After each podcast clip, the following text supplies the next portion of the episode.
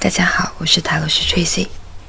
接下来分享在网上看到的这篇文章，题目是《朋友》，作者若何清寒。我身边的人，可以称得上朋友的人，寥寥可数。我认为的朋友，是建立在真诚平等的基础上，可以掏心掏肺的进行交流，尊重彼此不同的意见、个性，没有什么禁忌。而现在，很多朋友都缺少了推心置腹的交流。即使你犯错，别人也是一副看热闹的心态，不会好心的提醒，更不会帮衬。别人帮你是情分，不帮你是本分。这一句话成了现实生活中真实的写照。更不用说还有那些口是心非、趋炎附势、虚伪、口蜜腹剑的朋友。现在人与人的关系都脆弱易断，很多都是利益的纽带。一旦没有了利益关联，关系马上断裂。朋友的关系不像亲人那样血脉相连，基因关联无法变更。普通朋友之间，如果长时间没有联系，感情会迅速降温。大部分女性之间的朋友更是严重。男性可以通过一场足球或者一场搏斗。就可以建立朋友关系。这种朋友关系建立在玩伴的基础，不需要花费特别多的时间和精力去巩固。而女性之间的朋友，必须通过时间的积淀、情感的交流得以建立，而且容易摧毁。也许女性容易多疑多虑，也有可能她们天生需要承担家庭的负担。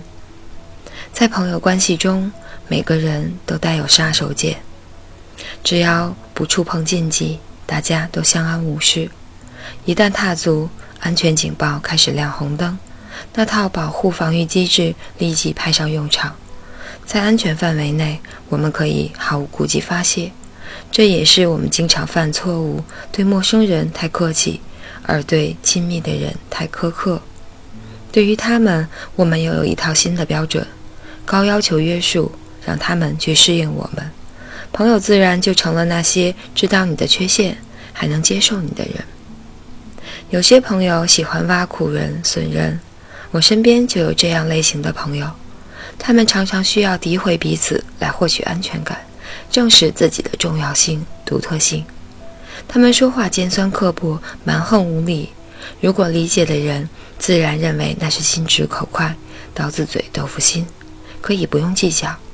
如果不理解的人，就需要一段时间磨合。这样的朋友大抵都是严重缺乏安全感的。一位朋友这么说过：“如果我不努力，也许以后连跟你坐对面聊天的机会都没有了。”朋友圈都是具有某一个共性的圈子，说不上高山流水遇知音，也大多是志同道合者，具有同等的地位或者相似的兴趣爱好。而彼此的谈话都是建立在对等的基础上，要么地位对等，要么信息对等，相互索取各自想要获取的信息。如果想要使自己变得更加优秀，就需要结识优秀的朋友，这都快成了金科玉律了。所以，朋友从某种程度上来说也是一种工具，筛选信息的工具，提高自身能力的工具。好的朋友，你通过他可以进入另一全新的视角，认识自身的局限，透过他的视角看得更远。如果可以的话，进行灵魂的交流，相互扶持，共同成长。而这样的朋友更是少了。小的人物圈子都是千方百计相互踩压，甚至欺凌弱小，所以始终成就不了大人物。大人物的圈子虽然也会这样，但是他们会为了共同的利益团结奋斗。朋友之间最重要的就是真诚袒露。我们都是没有安全感的孩子，害怕掏心掏肺，招来暗箭，以至于忘记了以真诚换取真诚，代价最小，成本最低。以上就是这篇文章。朋友，感谢大家收听，我是泰罗斯 Tracy，晚安，好梦。